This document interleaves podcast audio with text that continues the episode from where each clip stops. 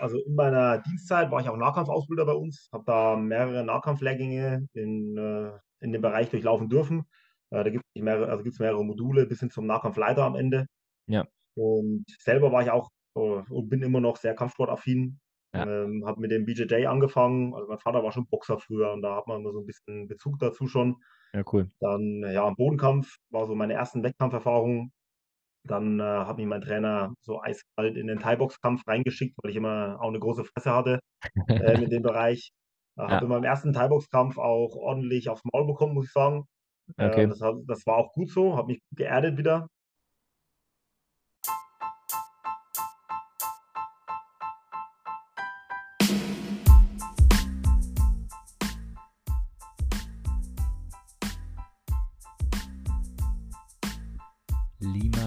Charlie, Loud and Clear. Ich glaube, es gibt keinen besseren Namen für einen Podcast. Also, lass uns anfangen.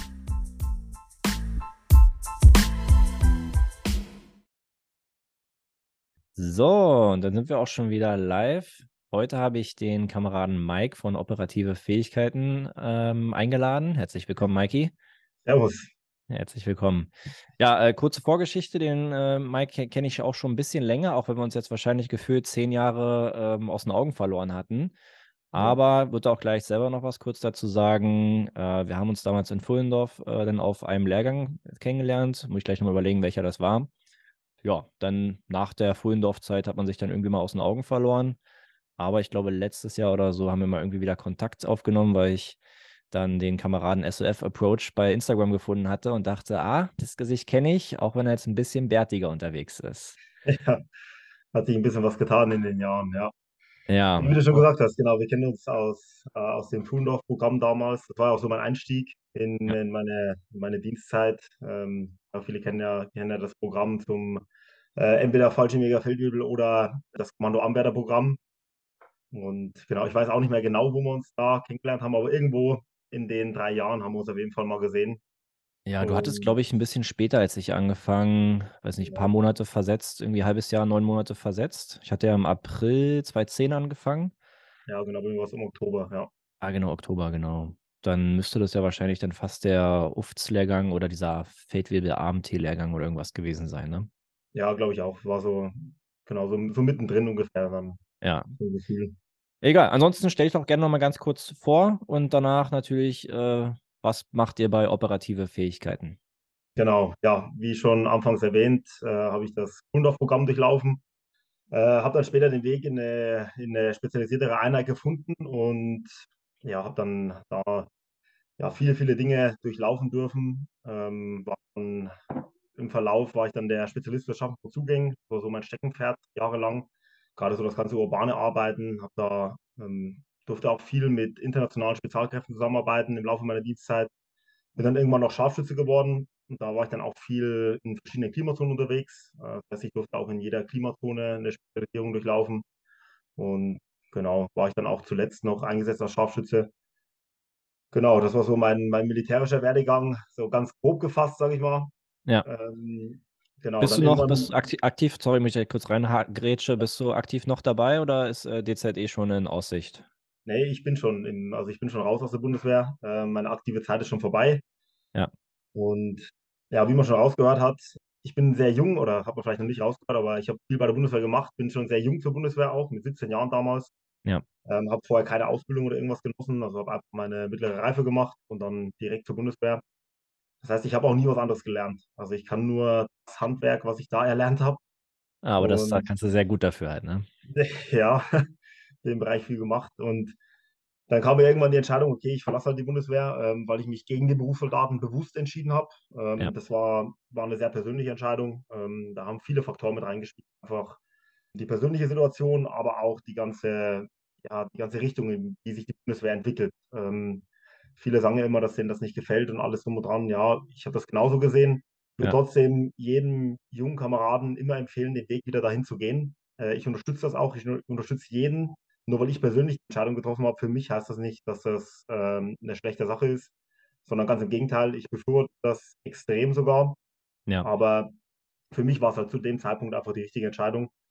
Und ja, dann steht man erstmal da mit der Ausbildung, die man genossen hat, und dann denkt man sich, okay, was mache ich jetzt überhaupt? Kann eigentlich mit den Sachen, die ich jetzt äh, so erlernt habe, im Zivilen gefühlt gar nichts anfangen. Ja. Und was anderes kann ich mir aber auch irgendwie nicht vorstellen, weil für mich war es immer ganz wichtig, dass das, was ich mache, dafür muss ich brennen. Das heißt, ja, da muss, da muss ich richtig Bock drauf haben. Ja, und dann kam es dazu mit den richtigen Leuten, die ich zum richtigen Zeitpunkt durch viel Glück auch ja, getroffen habe, Ja. ähm, dass wir dann operative Fähigkeiten gegründet haben. Im Endeffekt ist operative Fähigkeiten ein Unternehmen, die genau die Sachen umsetzt, die ich jahrelang in meiner Dienstzeit ja, erlernt habe. Das heißt, wir, wir bilden Behörden und Behördenmitglieder in, ja, in verschiedenen Dingen weiter und fort. Einmal in Schießfertigkeiten, im taktischen Vorgehen, im urbanen. Und das sind so, so unsere Schwerpunktsachen, die wir machen. Wir haben auch ein Angebot für äh, zivile Personen. Äh, das heißt, gerade im Bereich des militärischen Nahkampfs oder wir haben auch Schießkurse, die für, die für zivile Personen zulässig sind oder zugänglich sind. Ähm, einfach weil da eine riesen Nachfrage ist und wir jetzt nicht äh, den Leuten komplett den Einblick in die Welt verwehren wollen. Ja. Aber ich sag mal, alles, was so den taktischen Bereich angeht, das ist bei uns natürlich rein für die Behördenmitglieder, weil da geht es halt auch viel um Dinge, die ein bisschen sicherheitsrelevanter sind und das können wir einfach nicht für alle zugänglich machen. Ja, kurze, kurze Frage noch dazu. Welche, in welchem Jahr habt ihr es gegründet und wie viele Ausbilder seid ihr denn jetzt bei euch? Wir haben operative Fähigkeiten im November 2021 gegründet. Ja. Und im Hauptausbilderteam sind wir zurzeit im taktischen Bereich zu zweit. Das heißt, das sind, bin einmal ich und der, der Julius. Ja. ja ich, früher war es mein Freund, mittlerweile ist es mein Bruder. Und ähm, ja, der Julius hat auch seine Erziehung damals in der Fallschirmjägertruppe genossen, hatte dann leider einen, einen Fallschirmsprungunfall Okay. und wurde dann auch untauglich geschrieben äh, für seine restliche Dienstzeit. Was war für den natürlich auch ein brutaler Knick, der unglaublich motivierter junger Kerl. Dann hat er sich entschlossen, nach Afrika auszuwandern, hat er auch durchgezogen. Dann war der mehrere Jahre in Afrika als Anti-Wilderer Ranger, hat da für seine Verhältnisse, für sein junges Alter unglaublich viel ja, Verantwortung auf sich nehmen dürfen und müssen auch. Ja. Und das hat ihn natürlich unglaublich geprägt. Und dann kam er aus Afrika zurück, dann war die Flugkatastrophe im Ahrtal, äh, wo wir alle unterstützt haben. Und da haben Mhm. wir uns dann das erste Mal persönlich auch erst kennengelernt. Und ich habe schon lange mit dem Gedanken gespielt, mich in dem Bereich selbstständig zu machen. Ich habe dann über den BFD erstmal mein Studium laufen lassen, äh, nicht mein Studium, meine Fachhochschulreife. Ja. Was man meistens so macht, wenn man nicht weiß, was man genau machen soll. Erstmal genau. irgendwas, man kriegt sicher sein Geld, man macht aber auch nichts Dummes, weil äh, so, ein, äh, so ein Abitur macht einen ja in der Regel nicht dümmer. Ja, klar. Da hält dann viele Wege offen. Aber ich wusste schon von, ich wusste von vornherein, dass ich das eigentlich nicht machen will. Aber dann habe ich halt, mir haben einfach die Leute gefehlt, um, den Mut, sage ich mal, zu, zu erlangen und sowas zu machen, weil alleine war es mir dann doch riskant. Ja, und dann kam eins nach dem anderen, wir haben uns kennengelernt und haben gemerkt, dass wir die gleiche Leidenschaft hegen. Und dann äh, haben wir einfach Nägel mit Köpfen gemacht. Cool. Ist der, ist der Julius auch aus der Fuhlendorf-Schiene oder kam der woanders her? Nee, der kam, der kam von einer anderen Schiene. Der ist in die Mannschaftslaufbahn eingestiegen und wollte dann später auch tatsächlich in das Kommando Anwärterprogramm einsteigen. Das war sein großes Ziel. Und dann kam der Aber- dazwischen. Das ist halt genau wegen, wenn man einmal solche Fehlerziffern drin hat bei der Bundeswehr, der Kerl, der ist topfit, ähm, der steht richtig gut da, das ist ein absoluter Baum in der Landschaft. Aber den lassen sie einfach nicht mehr zu. Das ist halt schwierig. Ja, das, das ist halt traurig. Ich würde noch kurz einen Nachbrenner schieben äh, zu der, zu der Bundeswehr äh, Dienstzeit Schrägstrich äh, dieser BS-Geschichte, was du noch kurz eingeworfen hattest. Ich würde Ja. es auch für die, äh, für die Zuhörer, jungen Zuhörer oder wie auch immer, wer gerade jetzt ähm, sich noch für die Bundeswehr entscheidet, auf jeden Fall auch immer supporten, ähm, dass man, wenn man mal den Einblick in die Bundeswehr kriegt, wenn man halt ein paar Jahre dient, das ist ähm, auf jeden Fall eine Sache, die wir beide äh, definitiv empfehlen können und viele andere ja auch, die gedient haben. Ja. Aber es ist natürlich auch, äh, um Mikeys Aussage nochmal zu unterstützen, ist natürlich ein Riesenunterschied, ob man jetzt schon seine zwölf Jahre oder zehn Jahre aktiv gemacht hat äh, und dann sagt, ich möchte mich jetzt aber nicht für den Rest meines Lebens noch verpflichten oder ne, für den Rest seiner ähm, Dienstzeit im Sinne von bis zur Pension halt, sondern dass man dann sagt, okay, nach 10, 12 Jahren reicht es dann halt auch, ne, wenn dann halt ähm, gewisse private, familiäre, wie auch immer Gründe, die da bei dir reingespielt haben, dann irgendwann halt dich zu dem Entschluss kommen lassen, dass man sagt, gut, bis hierher die 10, 12 Jahre war super, aber ich muss jetzt nicht noch bis zur Pension das durchziehen halt, ne? Absolut, das hast du perfekt zusammengefasst, ja. Genau, ansonsten auf jeden Fall immer den Einblick in die Bundeswehr können wir halt auf jeden Fall sehr empfehlen. Es macht euch nicht äh, schlechter. Auf jeden Fall immer äh, dieses freiwillige Jahr oder sowas, der jetzt geht, würde ich immer mitnehmen. Äh, die Grundausbildung per se gibt es ja jetzt in dem Sinne nicht mehr. Äh, die Wehrpflicht könnte man auch nochmal diskutieren drüber, aber egal. Lassen wir jetzt mal weg. Also hast du denn. Also quasi, achso, sorry, willst du was sagen? nee, ich würde nur sagen, ich würde den Weg immer wieder gehen. Also ich kann das wirklich nur jedem nahelegen und im Endeffekt ähm, hat die Bundeswehr mich ja auch zu dem gemacht, der ich jetzt bin. Und das darf man nicht vergessen. Also wer weiß, was sonst aus mir geworden wäre. Deswegen nicht, weil ich jetzt keine Perspektive hatte, aber ich bin froh, dass, dass ich einfach in die Richtung geformt worden bin. Absolut. Ich, äh, habe ja auch, äh, sehr, sehr viel gelernt und wurde auch viel durch die Bundeswehr, durch die Dienstzeit, Pfullendorf, die Ausbildung, die frühe Verantwortungsübernahme als junger als junger Mann viel gelernt, auch in Seedorf dann weiterhin später und oder halt bei den Auswahlverfahren, wie auch immer. Das, äh, das, das formt definitiv. Damit nimmt man, da nimmt man ganz viel mit für das gesamte Leben, definitiv. Auf jeden Fall. Genau, lass uns bei der Gründungsgeschichte noch kurz weitermachen. Dann hast du den Julius kennengelernt und wie kam quasi dann der Rest vom Team dazu? Waren die auch alle im Ahrtal anzufinden oder wo habt ihr euch denn kennengelernt? Ja, der, der Christmas, das ist auch das ist noch ein aktiver Soldat. Den äh, kannte ich auch schon ein bisschen länger vorher. Und ja, der, der brennt halt auch absolut für die ganze Schiene.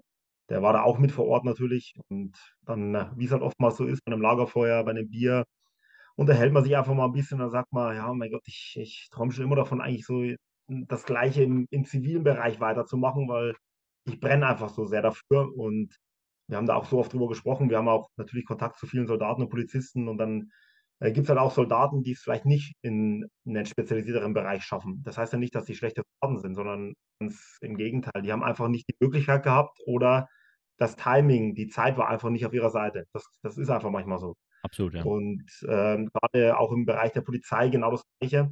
Und ja, die haben immer, die sprechen immer drüber, die würden auch gerne in verschiedenen Bereichen sich weiterbilden und ja, einfach einen höheren Ausbildungsstand erreichen. Und da haben wir uns natürlich in die Karten gespielt, weil wir gesagt haben, ja, genau sowas wollen wir eigentlich machen, genau solche Leute fördern. Dann haben wir einfach wirklich, haben wir gesagt, okay, komm, wir, wir ziehen das jetzt einfach durch. Wir, wir gründen jetzt ein Unternehmen und versuchen das Ganze. Am Anfang haben wir erstmal Testkurse am Laufen gehabt. Ja, klar. Das heißt, wir haben erstmal ein paar Leute eingeladen und gerade auch Leute, die uns wichtig waren, also wo die Meinung uns wichtig war, Ja. eingeladen, geschaut, okay, wie, was haltet ihr davon? Wie findet ihr das Ganze? Ähm, auch Rücksprache gehalten natürlich auch noch mit den Dienstherren, dass man da nicht in irgendwelche Fiktionen kommt. Und dann äh, hat sich das nach und nach einfach ergeben aus so einer, aus so, was ich, ein, zwei Kursen in einem Monat wurde dann eine richtige Vollzeitbeschäftigung und wir machen jetzt nichts anderes mehr. Finde ich super. Also ähm, auch nochmal für die, für die Zuhörer. Ich finde es auch super, dass du jetzt quasi ja auch komplett transparent bist, was die Sache angeht, äh, dass man dich jetzt auch sieht äh, ohne, ohne Maske oder irgendwie sowas, ne? dass man, äh, dass man auch weiß, mit wem man es denn zu tun hat. Äh, ich habe noch parallel eure Webseite offen. Das sieht alles äh, sehr, sehr übersichtlich, sehr gut, sehr transparent auf, aus und auch, dass ihr halt natürlich einen gewissen Social Media Auftritt habt, äh, wo man dann wirklich mal sehen kann, was ihr macht. Nicht, dass dann halt direkt immer diese ähm, weiß nicht, ähm, man kriegt ja häufig, ne, als, als Soldat, Ex-Soldat, kriegt man ja häufig ja mal schnell einen Anstrich, gerade wenn man irgendwas mit Waffen oder so macht. Ja. Und ich finde das dann halt sehr, sehr gut, äh, möchte ich nochmal betonen, dass, äh, dass sie da halt auch einfach viel transparent an den Tag legt äh, und vor allen Dingen aber auch den entsprechend passenden Social-Media-Auftritt hat, dass alles sehr, wirklich sehr professionell in erster Linie wirkt und nicht irgendwie jetzt für Instagram, für die Show oder so halt, ne? Ja, danke dir. Ja, wir haben da auch ähm, sehr, sehr viel Wert am Anfang drauf gelegt. Muss ich vorstellen, in Deutschland ist es unglaublich schwer, ein Unternehmen in dem Bereich einfach aufzuziehen. Und das, Ja. wir sind von Anfang an aktiv auf die Behörden zugegangen und haben gesagt, okay, wir wollen das und das in dem Bereich machen. Welche Richtlinien müssen wir erfüllen? Wir haben auch mit dem Anwalt zusammengearbeitet und das war einfach, das ist die einzige Grundlage. Ansonsten, ansonsten ist das zum Scheitern verurteilt. Gerade in Deutschland, wenn man so eine strikte strikte Rechtslage hat, was so, was so Waffenthemen angeht, was auch absolut zu Recht so ist. Wir, wir befürworten das auch absolut. Ja, klar. Ähm, und man kann ja in dem Rahmen auch sehr, sehr viel machen. Man muss es halt nur richtig machen. Exakt, Und ja. ja, da sind wir wirklich, ja, sind wir auch froh, dass das alles so den Weg gegangen ist. Und mittlerweile sind wir durch alle Behörden mehrfach geprüft worden. Und ja, das ist, aber wie gesagt, in Deutschland ist es halt auch wichtig. Das ist halt eine gute Grundlage. Absolut, ist ja auch dann nochmal der quasi die Bestätigung für die Seriosität, dass ihr dann quasi auch von den Behörden ja geprüft, abgenommen wurdet und dass ihr auch aktiv ja mit den Behörden zusammenarbeiten dürft. Kannst du Ja. auch gleich dazu mal, wenn wir äh, jetzt vielleicht mal kurz zu den Kursen reinspringen, was so bei euch die Standardkurse sind, die oder die gängigsten Kurse, die ihr anbietet, kannst du ja gleich noch was dazu sagen. Ist ja auch denn, wie gesagt, wie ich es jetzt schon betont hatte, dass äh, wenn ihr halt mit den Behörden zusammenarbeitet, heißt es ja auch automatisch, dass ihr von denen geprüft wurde, dass alles abgenommen wurde, dass es dann ganz normal auch den deutschen Regularien und Vorschriften entspricht. und dass das dann auch wirklich alles halt Hand und Fuß hat im Konzept, äh, dann sollte das halt auch passen, ne? Absolut, ja. Wir haben wir haben mittlerweile Polizeieinheiten, die regelmäßig zu uns zum Training kommen, die die uns buchen. Also, wir sprechen ja nicht nur von den Privatpersonen, was wir vorhin gesagt haben, sondern wirklich Mhm. die die Polizeibehörden, die kommen und bei uns trainieren. Wir haben Soldaten bei uns gehabt, die kommandiert worden sind. Das heißt, da ist man auch 'n gewisses Prüfmuster bei der Bundeswehr durchlaufen. Und das war natürlich 'n Riesenaufwand, ist klar. Jeder, der die Bundeswehr kennt, kann sich das gut vorstellen. Ja, das würde ich jetzt noch mal betonen, ne, dass, äh, wenn man es schafft, dass man mit seiner privaten Firma 'ne Kommandierung von der Bundeswehr genehmigt bekommt, dann ist das Ja. also also, entweder, weiß nicht, bist du dann, äh, mit dem mit mit dem General oder mit dem Verteidigungsminister irgendwie, äh, verwandt oder was wahrscheinlich die realistischere Variante ist, ihr habt euch extrem viel Papierkram und, äh, Org und Besorg äh, ja, Mist angetan, dass ihr dann wirklich tatsächlich diese Prozedur überlebt habt und am Ende noch, äh, ja, die Bestätigung kriegt. Also, auf jeden Fall Hut ab für für den Aufwand halt, ne? Ja, wie du schon sagst, eher zweiteres leider. Der erste Weg Ja. wäre mir auch lieber gewesen, aber ja, ne, so ist es halt. Das ist sehr, sehr viel Bürokratie. Wie gesagt, am Ende, ähm, auch nachvollziehbar in vielen Bereichen Ja, absolut zu Recht, ja. ist halt der Weg, den man dann da halt gehen muss. Das muss man dann in Kauf nehmen, ähm, dafür, dass man am Ende dann sein Handwerk vollrichten darf. Ja, aber wie gesagt, absolut zu Recht. Willst du kurz, äh, einmal eure Kurse vorstellen? Was macht ihr speziell für Kurse und was sind so die gängigsten Kurse, würde ich mal fragen? Genau, wir haben das bei uns in 3 Stränge untergliedert. Wir haben einmal 'nen Technikstrang. Der Technikstrang ist das, was bei uns alles im scharfen Schuss stattfindet. Okay. Wir haben da von der Pistolenschießtechnik, Gewehr bis hin zur Präzisionsschießtechnik und dann in verschiedene Kompetenzen steigernd. Also, wir haben Einstiegskurse und die dann in der ja, sage ich mal, in der Tiefe auch immer komplexer werden, was das Ganze angeht. Da haben wir Kurse, die sind für jedermann zugänglich, ähm, aber auch Kurse, die dann nur noch für Behördenmitglieder zugänglich sind, was dann einfach auch um sicherheitsrelevante Dinge geht. Und das ist dann einfach nicht mehr möglich. Dann haben wir 'nen Taktikstrang, der ist allgemein nur für Behördenmitglieder und Behörden beschränkt. Also, wie der Mhm. Name schon sagt, da geht's halt um Taktiken. Da geht's um Fahrzeugtaktiken, wie verhalte ich mich taktisch um ein Fahrzeug herum? Wie führe ich Zugriffsoperationen auf'm Fahrzeug zu? Und genau Ja. das Gleiche im urbanen Bereich, wie es halt viele kennen, das CQB, einfach der der schicke Begriff dafür. Ähm, das ganze ganze Vorgehen im Urbanen. Äh, als Soldat kennt man's auch als Unterortshäuserkampf, halt nur im Bereich grade grade im Bereich von speziellen Operationen, auch zugeschnitten für viele Polizisten, grade für Amoklagen und Amokszenarien. Und ja, dann haben wir noch unseren Handfertigkeitenstrang. Da geht's dann, äh, um den militärischen Nahkampf als Beispiel, was 'n großer Punkt ist auch bei uns. Der ist zugänglich für alle, weil da viele Sachen auch gut übertragbar sind für Selbstverteidigungssituationen. Absolut, haben wir ja. noch 'nen Bereich Evasion, da geht's mehr ums Überlebenstraining. Sehr, sehr interessant sein für viele Personen, ja. Und Mission Planning ist auch noch so 'n Projekt, äh, werden wir jetzt dieses Jahr den 1. Kurs durchführen. Das ist wieder rein für Behördenmitglieder. Ich wollte grad fragen, das Ähm ist aber dann nicht für Zivilisten, ne? Genau, ne, das ist nicht für Zivilisten, das ist rein für Behördenmitglieder. Da geht's Ja. dann wirklich um wie äh, wie plane ich 'ne Mission im Bereich von polizeilichen oder militärischen Operationen. Das sind so unsere unsere 3 Hauptstränge. Das ist natürlich auch 'n auch 'n lebendes Produkt. Also, da wird sich wahrscheinlich die nächsten Jahre auch noch 'n bisschen was ändern, was dazukommt. Vielleicht 1, 2 Dinge wegfallen, je nachdem, wie das auch ankommt. Äh, ist Ja. natürlich auch sehr, sehr wichtig. Und sagen wir so, die gängigsten Kurse derzeit sind unser CQB-Raumkampfkurs und der Pistole-Technikkurs. Das sind so die Kurse, die wirklich permanent ausgebucht sind, auch schon sehr frühzeitig, weil da einfach, ja, hoher hoher Andrang ist in dem Bereich. Ja, also Pistole-Technik ist ja dann, ähm, für Behörden und Zivilisten, ne? Genau. Für für Leute, die über den Tellerrand hinaus gucken wollen. Und, äh, CQB hatten wir grade schon festgehalten, ist ja hauptsächlich oder ausschließlich ausschließlich nur für Behörden, äh, weil Genau. wir wollen ja hier keine keine Milizen oder irgendwas ausbilden. Insofern ist das dann rein Behörden halt, ne? Genau, das ist das, weil natürlich gibt's da bestimmt Leute, die so was gern sehen würden, die so was gern machen würden, die auch nie Unfug anstellen, äh, Ja, mit dem klar. Wissen. Aber das kann man halt einfach nicht sicherstellen. Und wenn man sagt, man bildet rein die Behördenmitglieder aus, dann ist man auf der sicheren Seite. Dann weiß man, okay, das sind die Leute, die's real brauchen. Und das ist immer noch mal 'ne 'ne schicke Sache, so Leute auszubilden. Das will man ja auch. Ja. Und man weiß, dass die zumindest 'ne gewisse Sicherheitsüberprüfung durchlaufen haben. Absolut. Äh, du kannst sowieso nicht alles kontrollieren und das ist ja das, was ich meinte auch eingangs mit der Transparenz, dadurch, dass du jetzt ja auch dann das noch mal so wiedergibst, dass man dich sieht, dass man bei euch reingucken kann, dass, äh, ihr da auch halt 'ne gewisse Präsenz habt und das aber vor allen Dingen alles sehr professionell halt aufgezogen ist und nicht: „Wir machen hier die nächsten Milizen“ oder so was. Insofern hat das ja auch alles dann Hand und Fuß und, äh, ich denke mal, dann sollte da auch sollten keine Probleme halt auftauchen, ne? Ja. Ansonsten, ich würde nochmal einmal bei Evasion nachfragen und beim Nahkampf. Beim Nahkampf weiß ich ja, du bist ja selber mal äh, aktiv, ähm, hast ja mal den einen oder anderen Kampf bestritten. Ja, ich war, also in meiner Dienstzeit war ich auch Nahkampfausbilder bei uns, habe da mehrere Nahkampflehrgänge in, äh, ja, in dem Bereich durchlaufen dürfen. Äh, da gibt es mehrere, also gibt's mehrere Module bis hin zum Nahkampfleiter am Ende. Ja. Und selber war ich auch äh, und bin immer noch sehr kampfsportaffin. Ja. Ähm, habe mit dem BJJ angefangen. Also mein Vater war schon Boxer früher und da hat man immer so ein bisschen Bezug dazu schon. Ja, cool. Dann, ja, am Bodenkampf war so meine ersten Wettkampferfahrungen. Dann äh, hat mich mein Trainer so eiskalt in den Thai-Box-Kampf reingeschickt, weil ich immer auch eine große Fresse hatte äh, in dem Bereich.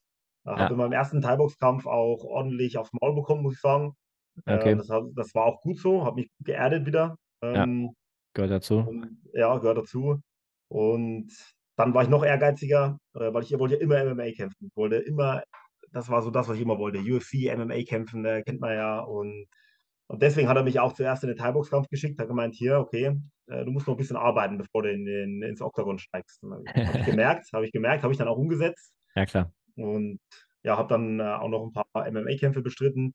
Da war ich auch äh, recht gut erfolgreich. Ähm, und ja, das ist eine, eine gute Geschichte. Nice, auf jeden Fall. Das, das gefällt mir. Ich habe auch, glaube ich, mal ein oder zwei, wenn nicht Fotos, Videos, irgendwas gesehen von dir vom Kampf oder so. Äh, sah auf jeden Fall, sah auf jeden Fall gut aus, ja. Danke dir. Dann beim äh, Evasion-Kurs, kannst du vielleicht da nochmal zwei, drei Sätze zu sagen? Dann würde ich die Kurse danach auch schon abhaken. Ja, der Evasion-Kurs ist äh, ein bisschen angelehnt an, äh, an, die, an das Theory-Konzept, was man, was man von der Bundeswehr auch kennt. Da geht es quasi hauptsächlich ums Überleben, aber jetzt nicht im Sinne von, ich baue mir jetzt einen riesen Shelter und äh, schaue, dass ich da fünf Wochen am gleichen Ort bleibe. Ja. Sondern da geht es hauptsächlich darum, wenn ich in so eine Notsituation komme, wie komme ich schnellstmöglich wieder zurück ähm, zu meinen eigenen Kräften oder wie komme ich schnellstmöglich in eine sichere Zone. Ja. Und was auch ein großer Bestandteil ist, ist das Verhalten in Geiselhaft. Das heißt, wenn ich jetzt in eine Geiselhaft geraten sollte, äh, was gibt es da für, für kleine Tipps, auf die ich achten sollte? Wir arbeiten auch mit einem Psychologen zusammen, dass wir die Schiene auch sauber professionell abdecken können. Und äh, wir haben immer einen Hundeführer mit dabei, weil die Teilnehmer werden auch mit von einem Hund gejagt. Das heißt, da hat man nochmal so ein Training mit einem, mit einem ehemaligen GSG 9 Hund. Ja, wie verhält man sich denn da, wenn ein Hund auch mal nicht so wohlgesonnen ist? Ja, cool. Das, äh, das finde ich auf jeden Fall wahrscheinlich den, den äh, spannendsten Kurs, würde ich sagen, bei euch. Da bin ich fast, ehrlich gesagt, persönlich jetzt überrascht, dass der nicht als äh, Behördenkurs eingestuft ist. Ja, wir, Ähm, wir, wir gehen jetzt nicht auf, auf Taktiken und Vorgehensweisen vom Militär ein, wie die jetzt Leute zurückholen oder irgendwas. Das ist gar nicht Bestandteil davon. Ja. Sondern eher die ganzen Sachen, die wirklich äh, jedermann auch in, in dem Bereich auch anwenden kann und die ihm auch irgendwas nutzen.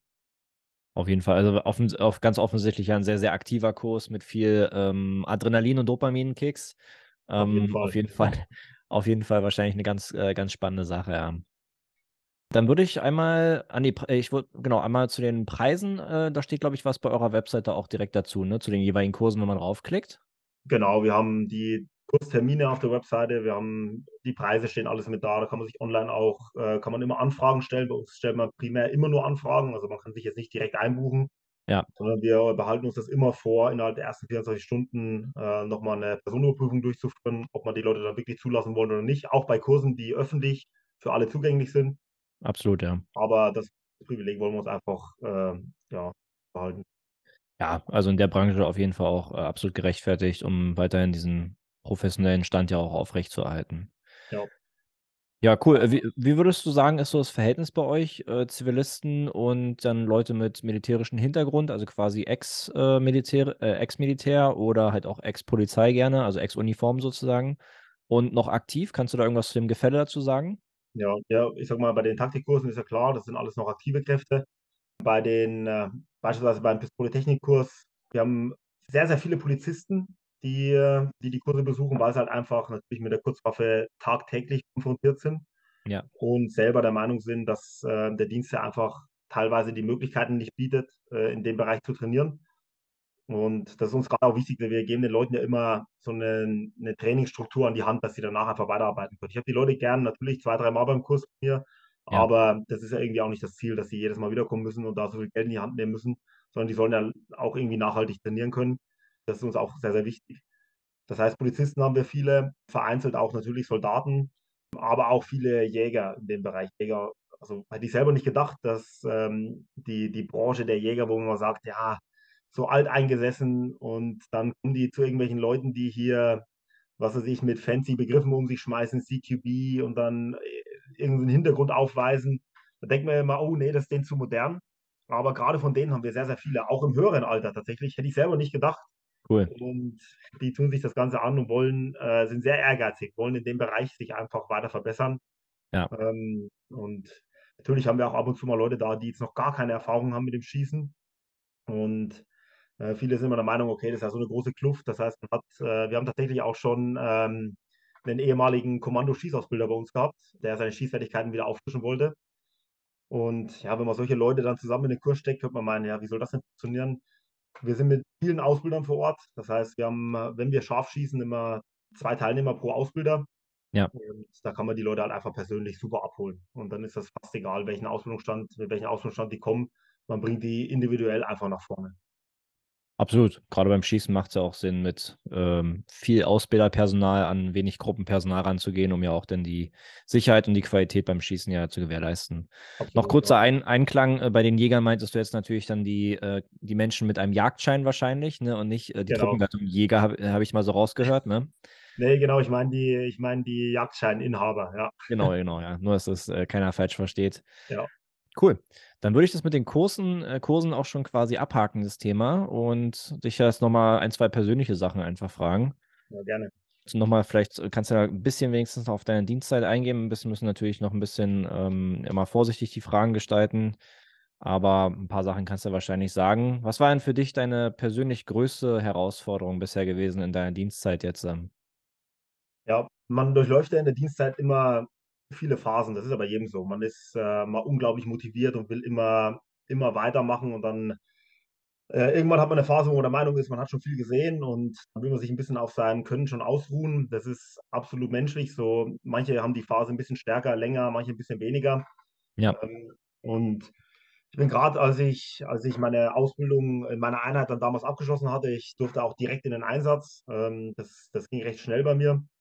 Und habe dann wirklich in, in kürzester Zeit ähm, mit Spezialkräften aus der ganzen Welt zusammengearbeitet. Und dann hat man irgendwann der, ist man irgendwann der Meinung, okay, man hat jetzt viel gesehen und man ist ein krasser Typ. Und dann bin ich richtig froh, dass dann der Dschungellehrgang kam. Cool. Weil dann durfte ich, äh, weil da haben wir natürlich Überlebenslehrgänge auch schon gemacht und dann ist man der Meinung, okay, jetzt kann ich mich körperlich ein bisschen ausruhen. Ja. Dann kam der Lehrgang auf den Plan. Das war ein Lehrgang drei Monate in Brasilien, im Amazonas. Und äh, das hat mir auch richtig gut getan, weil dann konnte ich mal wieder komplett aus meiner Komfortzone raus. Natürlich ist man in so einer Einheit, man muss immer viel leisten, man muss immer viel bringen, aber irgendwann hat man einen gewissen Stand erreicht. Und ja, klar. sehen dann die, die Leute in der Einheit auch so an und dann, ja, dann äh, gibt es einfach gewisse Sachen, die muss man nicht mehr machen. Äh, und da war das richtig gut für mich. Das habe ich auch genau zur richtigen Zeit gebraucht, muss ich sagen äh, nochmal so einen richtigen Arschtritt, weil da musste ich mich vorbereiten, äh, weil in der Klimazone ich hatte einfach null Erfahrung. Ja, klar. Und dann vor Ort, da waren wirklich, da waren absolute High-Level-Kräfte, da waren, ähm, das ist der Lehrgang, wo die Ausbilder aus Französisch-Guyana hingehen, um quasi ihre Ausbildung abzuschließen im Dschungel. Und dann stand ich daneben, war fit, aber habe mir gedacht, okay, im Dschungel habe ich ja gar nichts am Hut damit. Äh, habe auch brutal gelitten auf dem Lehrgang, gerade am Anfang war absolut nicht im vorderen Drittel ansässig, also war da ziemlich weit hinten sogar. Ja. Und war dann umso stolzer, dass ich am Ende sogar Lehrgangsbester geworden bin. Ich habe dann richtig, äh, okay, krass. meine Zähne zusammengebissen, habe richtig Gas gegeben. Und äh, ja, das, ich muss sagen, das war so eine der größten Herausforderungen. Nicht nur, weil der Lehrgang an sich war, war wahrscheinlich das härteste, was ich in meiner Dienstzeit gemacht habe, aber auch zu dem Zeitpunkt, weil ich da das Gefühl hatte, so, ah ja, ich habe jetzt schon ein bisschen was gemacht und der kam im Endeffekt kam er genau zum richtigen Zeitpunkt. Der hat mich am härtesten getroffen zu dem, äh, und äh, ja, das hat mich auch langfristig äh, wieder geerdet, muss ich sagen. Kann ich, also ich war, kann ich jetzt äh, zum, zum Teil halt nur nachvollziehen. Auf jeden Fall von der, von der Erzählung her kann ich es nachvollziehen. Wahrscheinlich wurdest du direkt wieder erstmal geerdet, als du da angereist bist. Kannst du sagen, wie der Lehrgang nochmal heißt, konkret? Also gibt es äh, die richtige Bezeichnung dafür? Ja, das ist der International Jungle Operations Course in Manaus, Brasilien. Okay, ah, in Brasilien, ja, nicht in Französisch-Guyana. Nee, nee, der ist in Brasilien, in Manaus und da ist man auch im Amazonas. Sehr, sage ich mal, Lehrgang, den nicht so viele kennen, weil es auch nur zwei deutsche Soldaten gibt, die jemals auf den Lehrgang waren. Ah, krass. Ja, genau. Also man, man hat ja schon das eine oder andere Mal gehört, dass halt dieser äh, Lehrgang da in Französisch-Guyana stattfindet dann, ne, Ja. für die spezialisierten und Spezialkräfte, wo auch dann der ein oder andere So-Ausbilder von der Bundeswehr auch mal mit Glück hinkommt oder fitten, fitter Ausbilder halt. Aber das mit Brasilien habe ich jetzt auch gerade zum ersten Mal gehört, muss ich zugeben. Cool. Auf jeden Ja. Fall Glückwunsch und Anerkennung erstmal dafür dann auch für als Lehrgangsbester abzuschneiden halt, ne? Ja, das, äh, wie gesagt, war gerade so klimazonentechnisch, ich, ich durfte ja wirklich in alle Klimazonen äh, in meiner Scharfschützenausbildung dann. Ja. Aber die mit Abstand die härteste Klimazone, auch, weil ich einfach auch so unerfahren war in dem Bereich. Und die, die setzt einen dann schon, äh, setzt einen dann schon ganz schön zu. Und grad wenn- als ich dann da war am Anfang, die körperliche Fitness allein war ja nicht so, war nicht so das Ausschlaggebende, sondern die, die ganzen Begebenheiten drumherum. Und dann hat man einfach Leute da, die einfach schon erfahrener sind im Dschungel. Da macht man sich natürlich selbst auch Gedanken, so, boah, scheiße, bin ich jetzt hier überhaupt gerade richtig? Bin ich, bin Ja. ich der Richtige, den sie da hingeschickt haben gerade? Und dann, ja, äh, da einfach sauber durchbeißen und das, das formt einen dann wieder auch zu der Zeit. Ich kann mir vorstellen, dass äh, viel Kopfsache dabei ist, weil fit bist du ja und fit sind wahrscheinlich auch alle Jungs, die da äh, hingeschickt werden, um es mal äh, so zu formulieren, äh, dass es dann eher so ein, so ein Mindgame ist, äh, dass man halt durchhält. Wie war das äh, vom, wenn, ich mal nachfragen darf, wie war das denn vom Essen her oder vom, vom Gewicht? Hast du da viel Gewicht verloren oder habt ihr da genug, genügend zu essen gekriegt oder habt ihr euch da wirklich nur vom Dschungel ernährt? Ja, das war in verschiedenen Phasen. Wir haben ja anfangs die Survival-Phase gehabt, also der, der Lehrgang war allgemein in, in drei Phasen untergliedert, in die Survival, Special Techniques und die Operations-Phase. Ja. In der Survival-Phase habe ich in wirklich kürzester Zeit, waren glaube ich knapp neun Kilo, die ich verloren habe. Krass. Ähm, das war auch das erste Mal, wo ich richtig äh, lange Zeit hu- gehungert habe. Weil da haben wir eine Phase, das war dann anfangs eine Lone Survivor Phase, wo man alleine überleben muss und dann ist man in eine Gruppenüberlebensphase gegangen. Und das waren tatsächlich fünf Tage, wo ich nicht, äh, keine feste Nahrungsmittel genommen habe, gar nicht. Ja, krass. War, es war dann wirklich nur, der Dschungel ist zwar wie ein Supermarkt, äh, haben die Ausbilder immer gemeint, da gibt es alles Mögliche. Man aber weiß, wo halt- es ist, ne? Ja, also naturmäßig gibt es da wirklich alles. Aber die halten natürlich in dem Gebiet, wo wir unterwegs sind, auch öfter ihre, ihre Lehrgänge. Und an Tieren hat man da nichts mehr gefunden. Man war tatsächlich auch bewaffnet, man durfte auch real jagen bei dem Lehrgang. Okay, cool. Ähm, aber an Tieren hat man nichts mehr gefunden, keine Chance. Man hat versucht, mal irgendwelche, irgendwelche Fische zu angeln. Und ja, wenn man halt im Amazonas irgendwo unterwegs ist, dann ist man sich auch nicht sicher, kann ich das jetzt essen oder kann ich es nicht essen. Und dann geht man halt bei vielen Sachen lieber auf Nummer sicher. Weil im Dschungel gibt es halt einfach unglaublich viele Sachen, die, die bringen einen halt dann auch tatsächlich um. Ja, das Und stimmt dann, schon. dann nimmt man doch irgendeine, irgendeine Lianenrinde und macht sich da draußen mal einen leckeren Tee. Ich kann mir vorstellen, es hat auch Vorteile, wenn jetzt die Tierwelt da auch tatsächlich ein bisschen verschwunden ist, weil dann hast du wahrscheinlich auch die äh, nicht so schönen Tierchen, die dann halt auch verschwunden sind oder nicht so zahlreich vor Ort sind. Ne? Das muss man ja auch nicht dann antreffen, ne? 100% richtig, ja. Wenn man das erste Mal mal seine Schuhe auszieht, dann auf einmal läuft so eine Riesenvogelspinne vorbei und dann denkt man sich auch boah, scheiße, jetzt bin ich meine Füße mal zu trocknen, weil im Dschungel ist er permanent feucht. Und genau in dem Moment läuft so eine Riesenvogelspinne vorbei, die tun einem ja nichts. Aber Es ist creepy. es ist am Anfang erstmal ein komisches Gefühl, ja. Ja, also ich war jetzt nicht auf dem Dschungellehrgang, aber ich war jetzt noch am Anfang des Jahres in Costa Rica und Panama, auch in den Naturschutzgebieten, auch im Dschungel, in Tropen, äh, Regenwald quasi unterwegs. Ja, Oder ich war ja auch mal in Australien gewesen, da gibt es ja auch durchaus die, die eine oder andere Spinne oder Schlange, die man mal trifft. auf jeden Fall. Aber natürlich jetzt äh, halt schön im touristischen, ne? ich kann mich nach hinten lehnen und äh, gehe der Bedrohung auch einfach schnell aus dem Weg. Das war jetzt kein, ich habe im Dschungel Survival-Geschichten gemacht. Ne? Das war rein touristische Aktivität bei mir, wo ich aber auch ganz happy drum war. Es war okay. Ja, man muss sagen, im Dschungel sind die Tiere halt um einiges scheuer als, äh, als in der, ich sag mal, in der urbanen Zivilisation. Da sind die schon teilweise auch ein bisschen aggressiver unterwegs oder halt nicht so scheu vor allem. Und das ist halt das Gute im Dschungel. In der, in der Regel wollen die Tiere einen da ja nichts Böses und die Ja. scheuen ja jegliche Konfrontation. Man kann nicht jeder aus dem Weg gehen. Äh, Ja, ab und zu trifft, trifft man da drauf, das ist dann so. Aber deswegen, man darf das im urbanen Raum, glaube ich, auch nicht unterschätzen. Ja.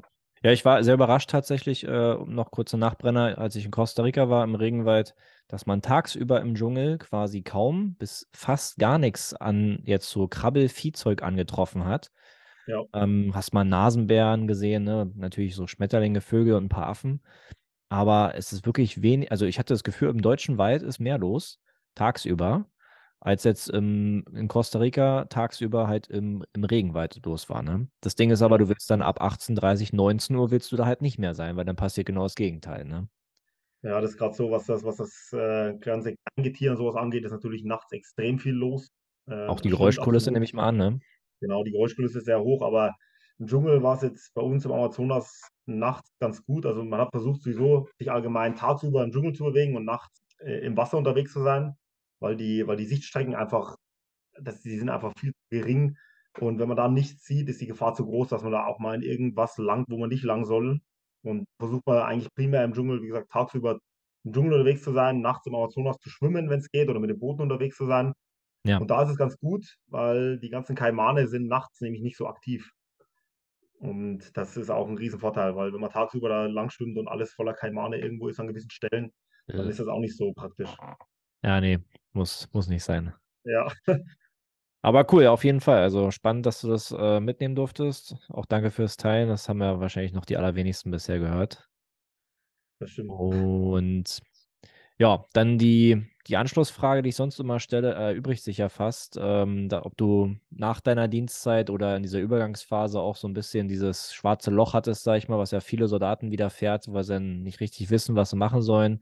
Aber ich habe ja vorhin bei dir rausgehört, dass du ja dann relativ schnell den, wie ist der, Julius? Ja. äh, den Julius kennengelernt hast und ihr euch ja da wahrscheinlich dann relativ schnell da gefunden habt, plus das restliche Team und dann ja den Schluss getroffen habt, dass ihr halt operative Fähigkeiten gründet. Also gehe ich mal von aus, du hattest jetzt keine, keine Tiefpunktphase, oder? Hört sich jetzt äh, ein bisschen bilderbuchmäßig an. Ganz, ga- ganz so schön war es dann, äh, dann doch nicht, der Weg dahin. Ja, ich, ich habe ja nach der, nach meiner Dienstzeit dann auch erstmal gesagt, okay, ich hole erstmal mein Fachabitur nach. Ja, Das ist eine sichere Bank, da ist man erstmal beschäftigt, man kriegt weiterhin sein Geld und dann kann man sich in Ruhe mal Gedanken machen, was will ich denn tun? Und selbst wenn ich dann in eine andere Richtung einschlage, bin ich, gehe ich nicht dümmer aus der Geschichte raus. absolut. Habe ich dann auch gemacht, habe mich dann ähm, auch dazu entschieden, danach in ein Fernstudium überzugehen. Habe das Ganze auch ja, ganz erstmal angefangen, aber natürlich im Hintergrund die ganze Zeit mit dem Gedanken gespielt, ähm, dass ich mich halt selbstständig machen will in dem Bereich. Und ja, das, äh, das war dann halt einfach Schritt für Schritt die Entscheidung. Habe mein Studium auch angefangen, habe das immer ein bisschen weitergemacht und dann je mehr das Ganze mit operative Fähigkeiten dann ins Laufen kam, ist das Studium immer weiter hinten runtergefallen. Aber das war von vornherein auch mein Plan. Ja, Ähm, das heißt, wenn das einfach dann das andere überwiegt äh, und auch realistisch umsetzbar ist, das ist natürlich auch wichtig. Und man muss da langsam rangetastet.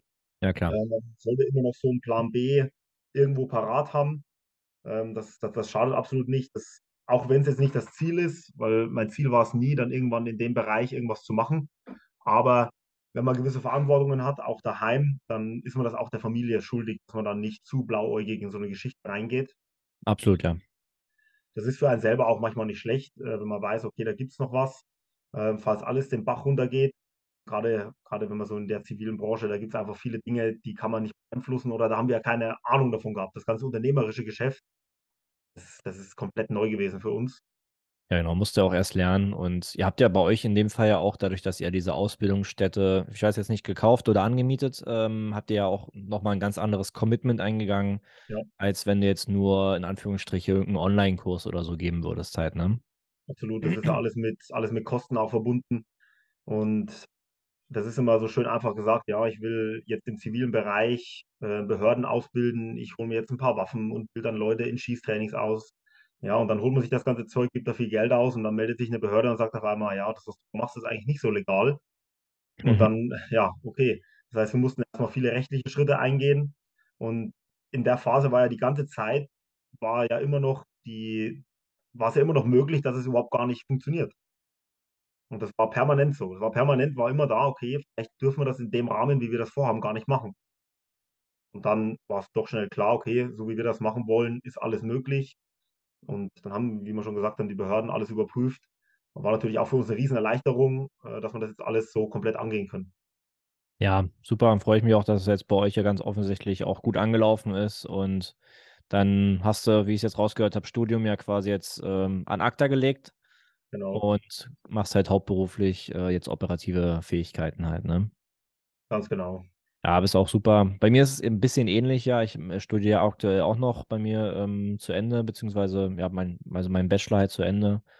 Und das ist ja auch mein Backup-Plan, wenn jetzt meine Lima Charlie-Geschichte, wohin sie sich auch mal entwickelt, äh, halt nicht funktioniert, kann ich halt immer wieder entspannt mit dem Studium und davor das Abi halt zurückgehen und mich in der Immobilienbranche findest du halt auch immer irgendeinen Job, der ja gar nicht so schlecht bezahlt ist. Ja.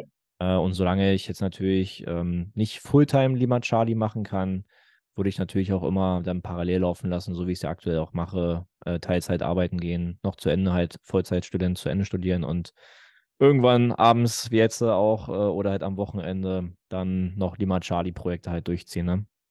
Ja. ja, das ist immer eine, eine schwierige Entscheidung, wenn man, wenn man auch sagt, viele sind auch der Meinung, äh, man sollte immer alles auf eine Karte setzen, sich gar nicht zu sehr auf den Plan B fokussieren. Das, es gibt Mhm. auch Bereiche, da kann man das machen. Wenn ich beispielsweise, wenn ich jetzt bei der Bundeswehr bin und ich sage, ich will äh, zu irgendwelchen Spezialkräften, da kann ich da, da kann ich da meinen ganzen Fokus drauf setzen, wenn das mit meiner Familie alles vereinbar ist, weil selbst wenn ich es nicht schaffe, wäre ich ja rein theoretisch immer noch bei der, bei der Bundeswehr und bin, bin erstmal finanziell zumindest, stehe ich immer noch gut da. Dass natürlich dann, dass ich dann vielleicht irgendwas machen muss, was mir nicht so lieb ist, ja, natürlich. Ja. Aber in der zivilen Welt ist das halt auch schwierig, weil wenn man da alles zu 100% nur auf eine Karte setzt und gar keinen Plan B irgendwo parat hat, dann kann das halt auch mal schnell finanziell Auswirkungen haben. Und dann, wenn dann die Familie darunter leidet, das will natürlich keiner. Und solche Vorwürfe will man sich auch niemals selbst machen. Absolut, bin ich auch voll bei dir. Du hast ja dann vor allem für die Familie hast du noch viel mehr Verantwortung, als Ja. wenn du jetzt Single bist oder halt nur irgendwie eine Freundin hast ohne Kinder oder wie auch immer, dann ist das ja nochmal eine andere Hausnummer.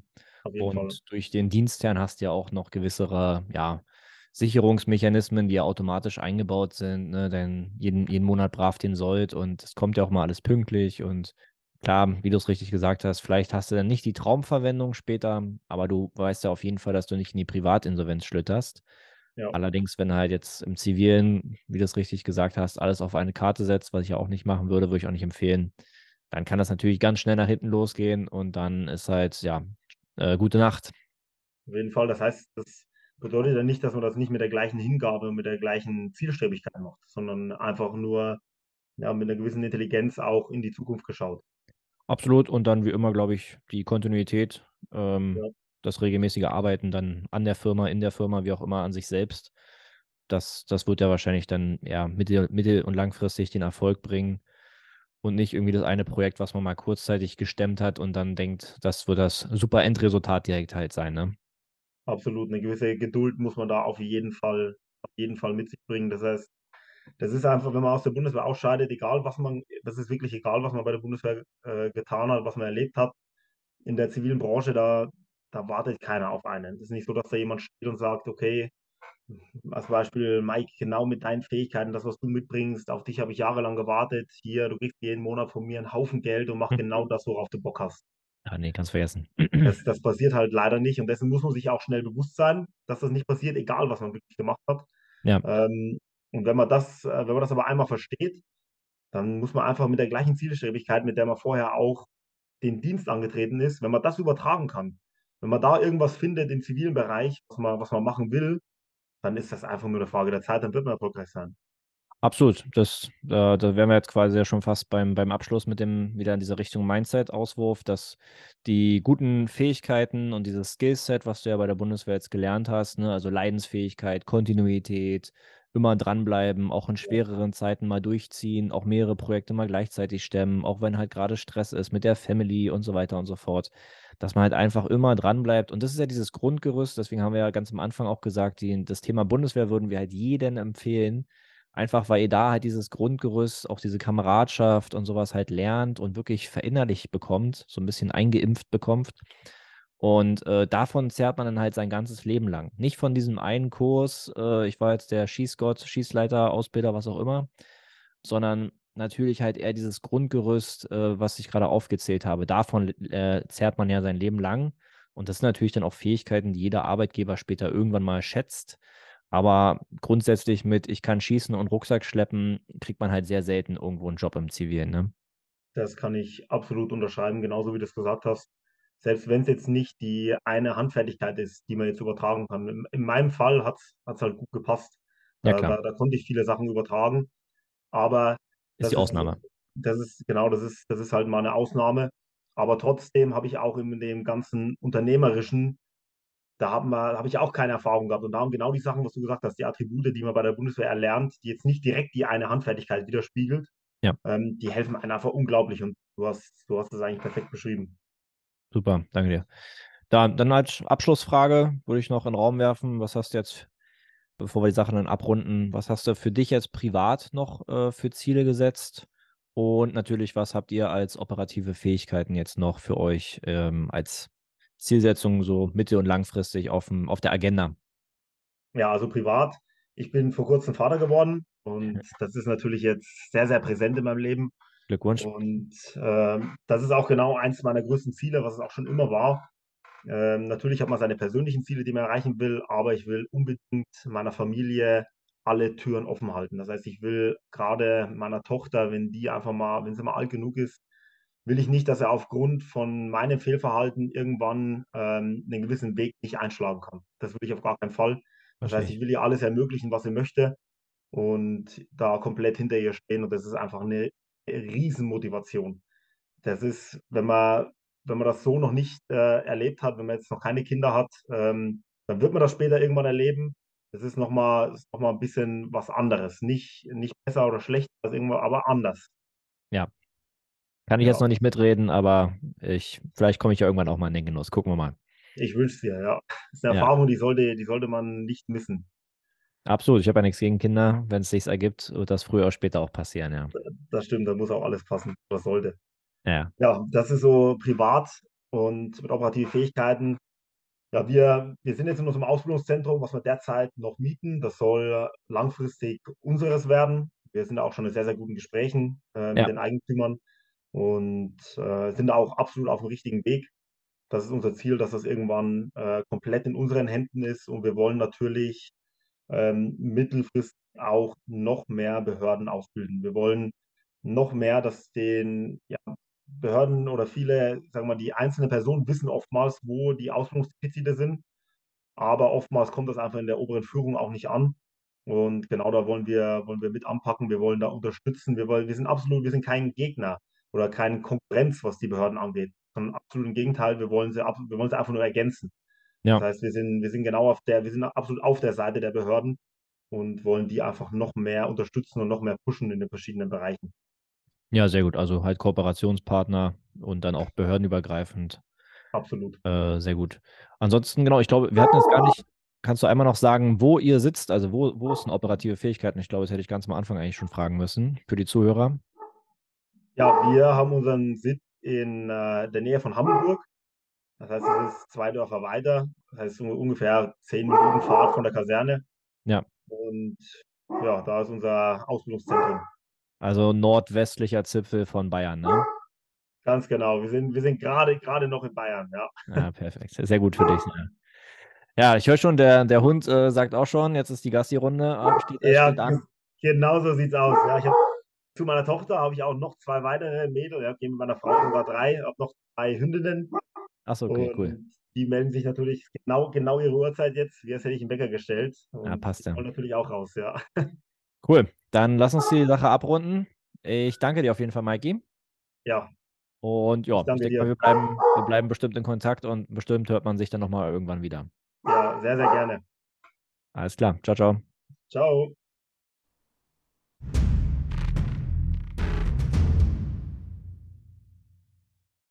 Mein Auftrag ist jetzt beendet, vorläufig. Euer Auftrag beginnt jetzt äh, im Liken, Teilen, Kommentieren, mir Sorgen, Nöte, Anträge und Fragen zukommen zu lassen, so dass ich euer Feedback in die zukünftigen Episoden mit einbauen kann. Ich bedanke mich für eure Aufmerksamkeit und bis zum nächsten Mal. Lima Charlie, Ende.